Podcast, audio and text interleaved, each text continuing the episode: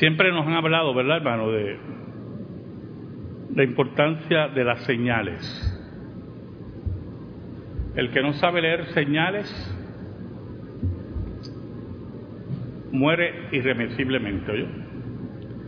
Si usted no sabe lo que significa un pare, si usted no sabe lo que significa una luz roja, su vida está en riesgo. Si usted no sabe leer señales en una relación matrimonial con sus hijos, en el trabajo, y así sucesivamente,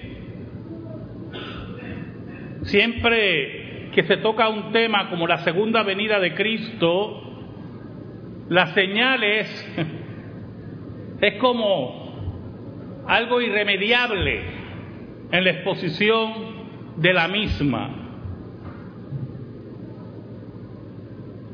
Pero yo quiero hablarles en esta tarde de las implicaciones de la segunda venida de Cristo. ¿Qué implicaciones tiene para la fe cristiana ¿Y qué implicaciones tiene para el mundo que no conoce a Jesús como su único Salvador personal? Oiga, y hay tantos pasajes para hablar de este tema que fue un problema escogerlo. El mismo pasaje de la liturgia de Malaquías y de Lucas nos habla de ese momento en el cual Jesús irrumpirá en la historia humana por segunda vez para darle conclusión a la misma y por fin establecer el reino venidero. Pero yo quiero que me acompañen a un pasaje en Primera de Corintios capítulo 15, versículos del 13 al 23.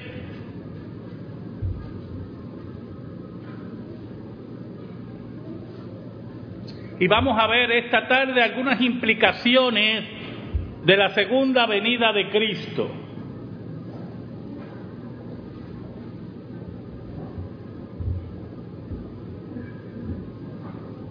Primera de Corintios 15, versículos del 13 al 23, dice así la palabra de Dios. Porque si no hay resurrección de muertos, tampoco Cristo resucitó. Y si Cristo no resucitó, vana es entonces nuestra predicación vana es también vuestra fe, y somos hallados falsos testigos de Dios, porque hemos testificado de Dios que Él resucitó a Cristo, el cual no resucitó, si en verdad los muertos no resucitan. Porque si los muertos no resucitan, tampoco Cristo resucitó. Y si Cristo no resucitó, vuestra fe es vana, aún estáis en vuestros pecados. Entonces también los que durmieron en Cristo perecieron. Si en esta vida solamente esperamos en Cristo, somos los más dignos de conmiseración de todos los hombres. Mas ahora Cristo ha resucitado de los muertos, primicias de los que durmieron es hecho, porque por cuanto la muerte entró por un hombre, también por un hombre la resurrección de los muertos. Porque así como en Adán todos mueren, también en Cristo todos serán vivificados, pero cada uno en su debido orden, Cristo las primicias, luego los que son de Cristo en su venida. Ahora,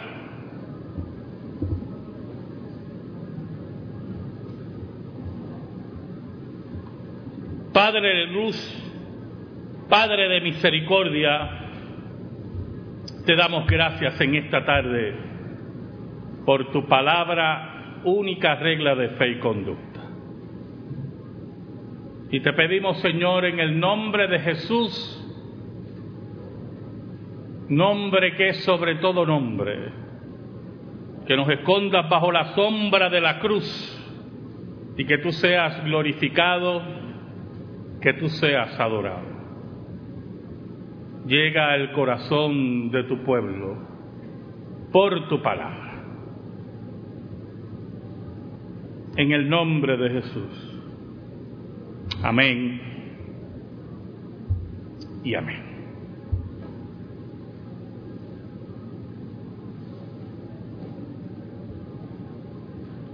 Había un episodio que ustedes deben conocer, algunos que de mi generación, del Chavo del Ocho, muy interesante.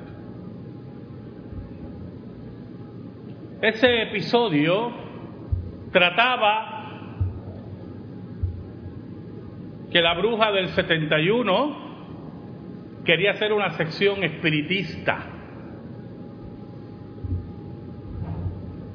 Y ahí estaban todos esos personajes en una de las comedias más bien logradas de Latinoamérica, rodeados en esa mesa de espiritistas tratando de comunicarse con los muertos.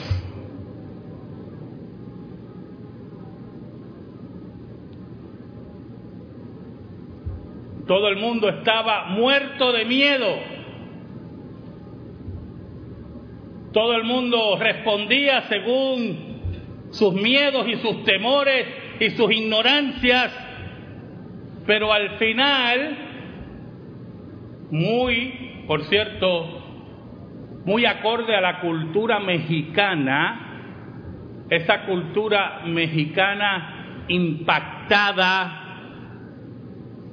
por la Universidad Nacional Autónoma de México. Al final del programa, la filosofía que se vende es que consultar a los muertos es fruto de la ignorancia. Y la misma bruja del 71 le pregunta a doña Florinda, ¿y por qué usted hace entonces? Y ella dice, por mi ignorancia. Porque definitivamente no se puede comunicar con los muertos.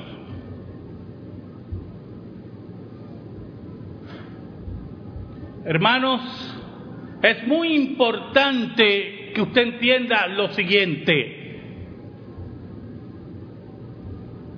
Negar la segunda venida de Cristo es negar la resurrección de Cristo. Si usted no cree que Jesucristo vuelve al planeta Tierra, es que Cristo no ha resucitado porque los muertos no vienen del inframundo ni del otro mundo a comunicarse con los vivos. Es contrario a la ley de Dios la comunicación o el intento de comunicación con el mundo de los muertos. Pero ¿qué pasa? Muchos en el siglo XX, en el siglo pasado, hijos de la teología liberal daban por sentado que Jesucristo no volvería al planeta Tierra. Y la base para eso es que Cristo no había resucitado. Una de las implicaciones de negar la segunda venida de Cristo es la negación de la resurrección de Cristo. Porque el que está muerto, muerto está.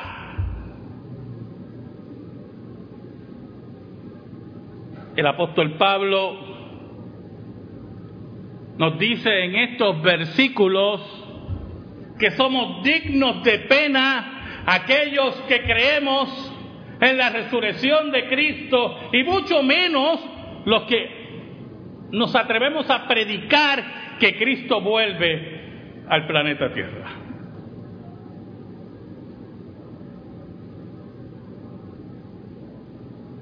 No hay forma, hermano. Que usted niegue la segunda venida de Cristo y acepte la resurrección. Había un pastor presbiteriano muy viejo, ya murió, no sé dónde está, si en el cielo o en el infierno. Se lo aseguro. No sé dónde está. Y cada vez que había un panel en su iglesia sobre la segunda venida de Cristo, a él lo invitaban, porque era un personaje folclórico, ¿verdad?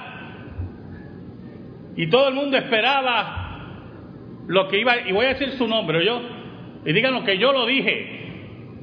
¿Ok? Todo el mundo esperaba lo que Samuel Vélez iba a decir en cada panel.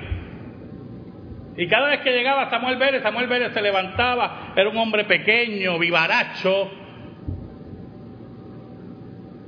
y decía, yo no creo que Cristo viene nada. Eso son mentiras. Y al mismo tiempo insinuaba que Cristo no había vencido la muerte. Porque esa es una implicación, hermano. Si negamos la segunda venida de Cristo, negamos que Cristo ha vencido la muerte. La dimensión espiritual, el decreto de Dios, el dominio de Dios, la soberanía de Dios sobre todas las cosas está cuestionada cuando negamos su segunda venida.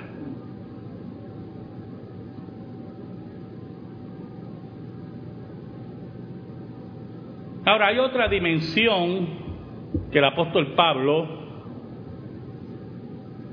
toca en estos versículos. Y si Cristo no resucitó, dice el versículo 17, vuestra fe es vana, aún estáis en vuestros pecados. ¿Sabe, hermano? Cristo vuelve al planeta Tierra porque ha vencido la muerte. Y al vencer la muerte, todo lo que predicó Cristo se le pone el sello de verificado. Porque, ¿sabe algo, hermano? El viento aguanta todos los discursos, ¿oyó? Todos los discursos. Usted puede decir, en tres días resucitaré. Usted puede decir, yo venceré la muerte. Usted puede decir todas esas cosas. Usted puede decir, voy a regresar. El ambiente y el viento aguanta cualquier discurso tiene esa capacidad. Pero verificación del mismo ocurre en la tumba vacía. Al Cristo resucitar, todo lo anterior que enseñó, todo lo que predicó, recibe el sello de verificado pero al mismo tiempo es extensivo al futuro. Cristo después de resucitado ratificó que volvía al planeta Tierra. Pero si Cristo no vuelve al planeta Tierra, la historia de la resurrección, entonces no es historia Negar la segunda venida de Cristo implica que la muerte de Jesús fue en vano. Que Cristo sí fue crucificado, pero fue crucificado como un vil ladrón, como un vil mentiroso y todavía estamos en nuestros pecados. ¿Sabe algo, hermano? El pecado eh, está dentro de la dimensión espiritual, dentro de la dimensión ética, dentro de la dimensión moral. Por eso es que hablamos de inmoralidad. Por eso hablamos de pecados antiéticos. Porque el pecado está dentro de esa dimensión. Es difícil, o como dicen los teólogos reformados, es casi imposible llevarlo a la dimensión humana. Porque hablar de pecado en la dimensión humana entra en los parámetros culturales. Lo que es pecado aquí puede ser que no sea pecado en África. Pero cuando lo llevamos a la dimensión espiritual, donde Dios dicta su ley, la ley de Dios que es eterna para todos, lo que es pecado aquí es pecado en África.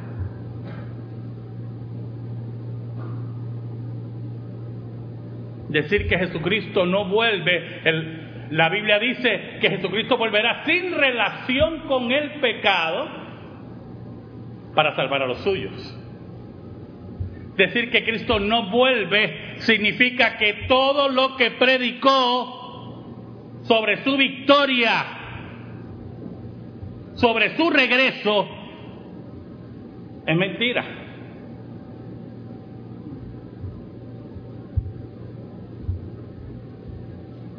Significa que estamos en nuestros pecados. Significa que estamos en una ilusión, o yo.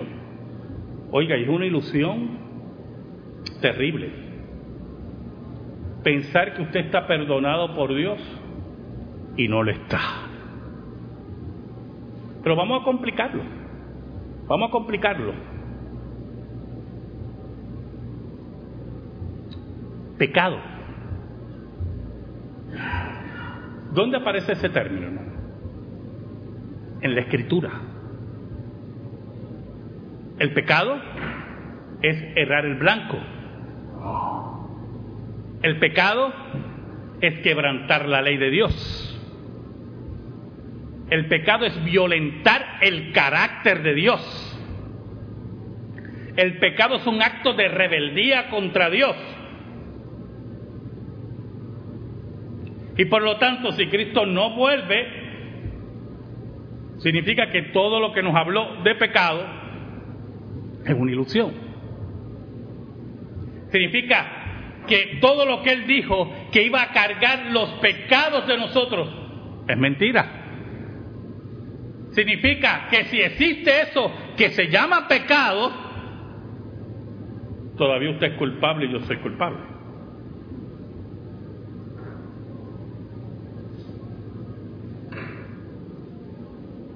Por lo tanto, cuando negamos la segunda venida de Cristo, cuando hablamos de implicaciones de la segunda venida de Cristo y negamos la posibilidad de ese evento histórico, de ese evento escatológico, estamos negando que Cristo resucitó y negamos la dimensión espiritual del pecado. Ahora, yo quiero que me acompañen a Mateo 25 en esta tarde para observar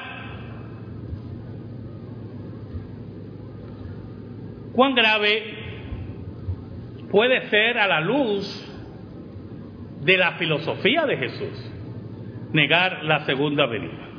Mateo 25 y vamos a leer unos versículos empezando en el versículo 31.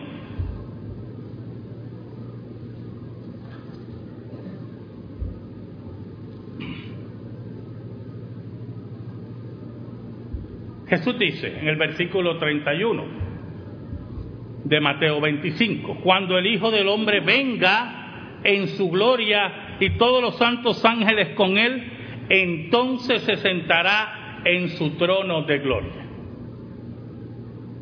Jesús le habla a la multitud, a los que lo están oyendo, y le dice, quiero que sepan, vamos a parafrasear este, este, esta oración tan linda y de tanto peso, quiero que sepan que al final de los tiempos yo voy a regresar. Y voy a regresar con toda la gloria. Y los ángeles me van a rodear. ¿Sabe? Cuando salía para acá, puse la radio, había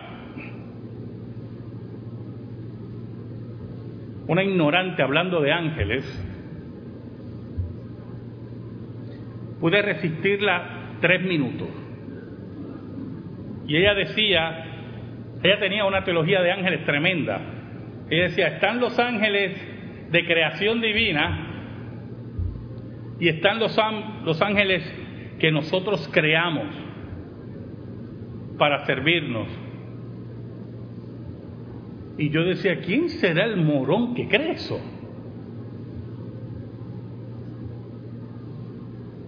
Jesús, la implicación de la segunda venida de esta oración es que Jesús tiene el control de la orbe divina. Jesús dice, volveré con todos los ángeles y me voy a sentar en el trono de gloria. Y el versículo 22 dice, y serán reunidas delante de él todas las naciones y apartarán los unos de los otros como aparta el pastor las ovejas de los cabritos. ¿Sabe algo? Jesús nos habla de la capacidad que él tiene de juzgar a toda la humanidad. Y yo quiero que usted nunca borre de su mente la imagen que yo siempre quiero que usted se la deje ahí en la mente hasta que muera o en la cama así muriendo, se acuerde de esta imagen. Nunca se olvide, se lo he dicho muchas veces, Jesús está allí en la plaza de Israel diciéndole a esa multitud, yo los voy a juzgar a todos. ¿Cómo yo pasar, pararme, verdad? En la plaza de Río Piedra y me rodean. Y yo digo, yo voy a juzgar a todo el mundo. Allí estaba Jesús y voy a separar las ovejas de los cabritos. Jesús está hablando de una dimensión cósmica. Su segunda venida implica una dimensión cósmica en la cual Él juzgará a todos.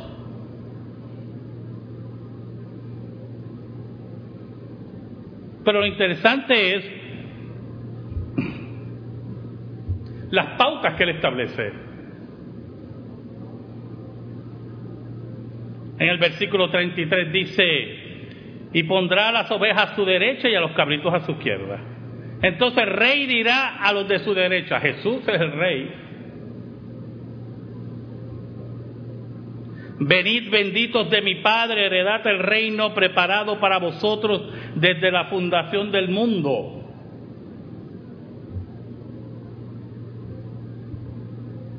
un aspecto profundo de predestinación. Yo determino el destino de los hombres.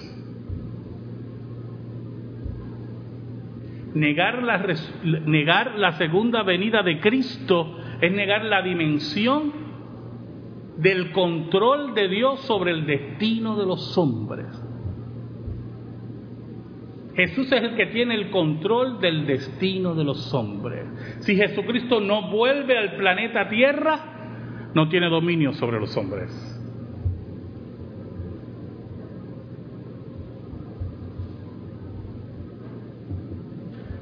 Porque tuve hambre y me diste de comer, tuve sed y me diste de beber, fui forastero y me recogiste, estuve desnudo y me cubriste. Enfermo y me visitasteis, en la cárcel y vinisteis a mí. Entonces los justos le responderán diciendo, Señor, ¿cuándo te vimos hambriento y te sustentamos, o sedientos y te dimos de beber? ¿Y cuando te vimos forastero y te recogimos, o desnudo y te cubrimos? ¿O cuando te vimos enfermo o en la cárcel y vinimos a ti? Y respondiendo el rey les dirá, de cierto digo que cuando lo hiciste a uno de estos mis hermanos más pequeños, a mí lo hiciste.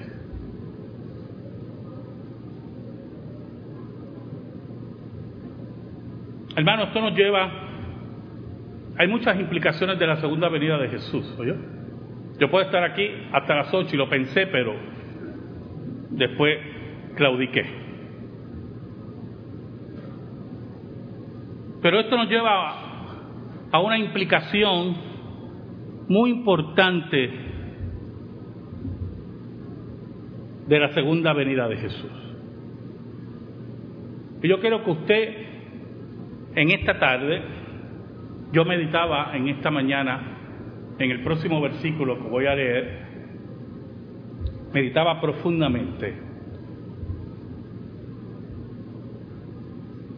Y quiero que piense, busque en su corazón.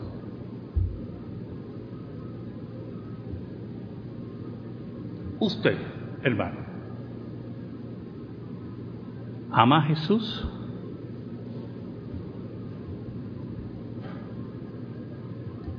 ¿Amas a Jesús? ¿Saben las implicaciones de amar a Jesús? ¿Saben lo que preguntaron los justos al final? ¿Cuándo fue que te vimos así? ¿Saben lo que es el gran misterio del amor de amar a Jesús?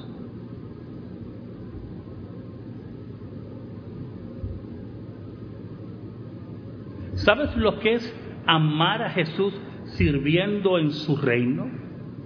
¿Sabes lo que significa amar a Jesús acercándote a tu prójimo? ¿Sabe algo? Los justos no sabían cuándo había ocurrido eso.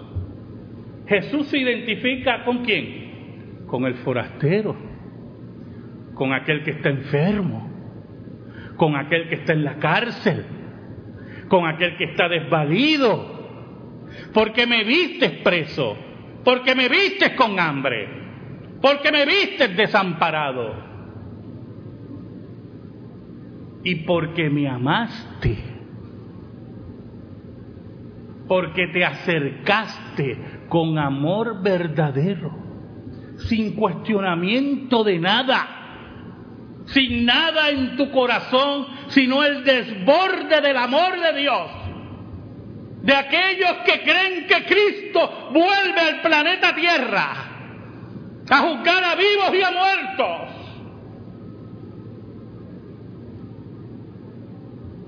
No cuestionabas, te movías solo con el motor del amor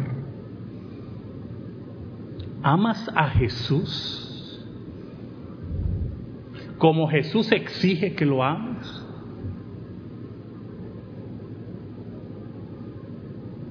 Se movían porque la gracia que había llegado a sus vidas había transformado su ser. Y estaban seguros, como yo estoy seguro, seguro, seguro, hermano, que un día nuestro amor va a volver. Porque Jesús es nuestro amor, es nuestro rey. Pero la pregunta es, ¿amas a Jesús?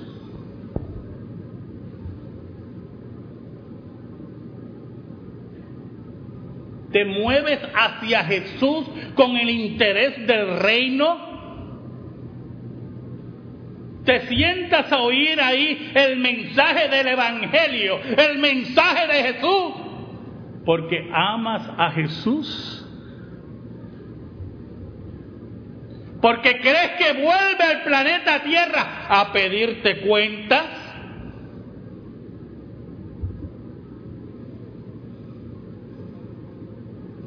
Mire lo que dice el apóstol Pablo en segunda de Timoteo capítulo 4 versículo 8.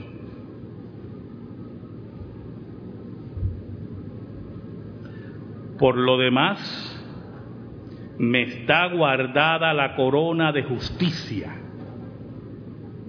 la cual me dará el Señor, juez justo, juez justo, ¿Sabe, hermano, lo que es un juez justo?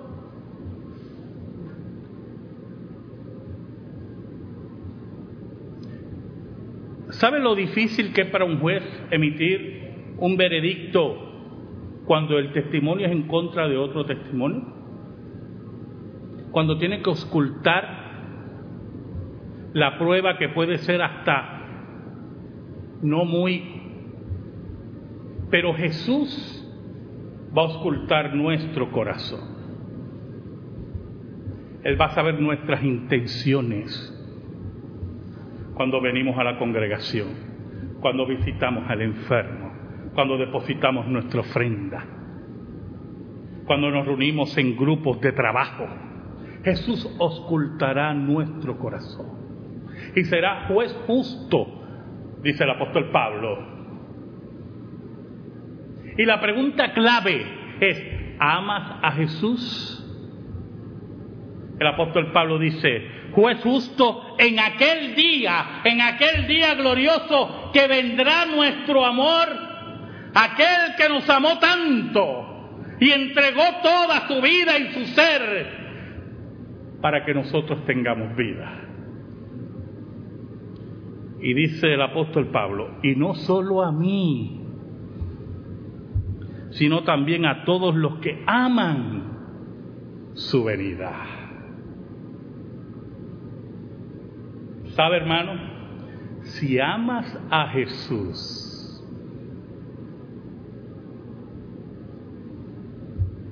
amas su venida. Y si amas su venida, hermano, es que Él está vivo. Amén. Gracias te damos, Señor, en esta tarde por tu palabra, única regla de fe y conducta. Que esa palabra, Señor, se deposita en nuestra vida y en nuestro corazón por el poder del Espíritu Santo. En el nombre de Jesús.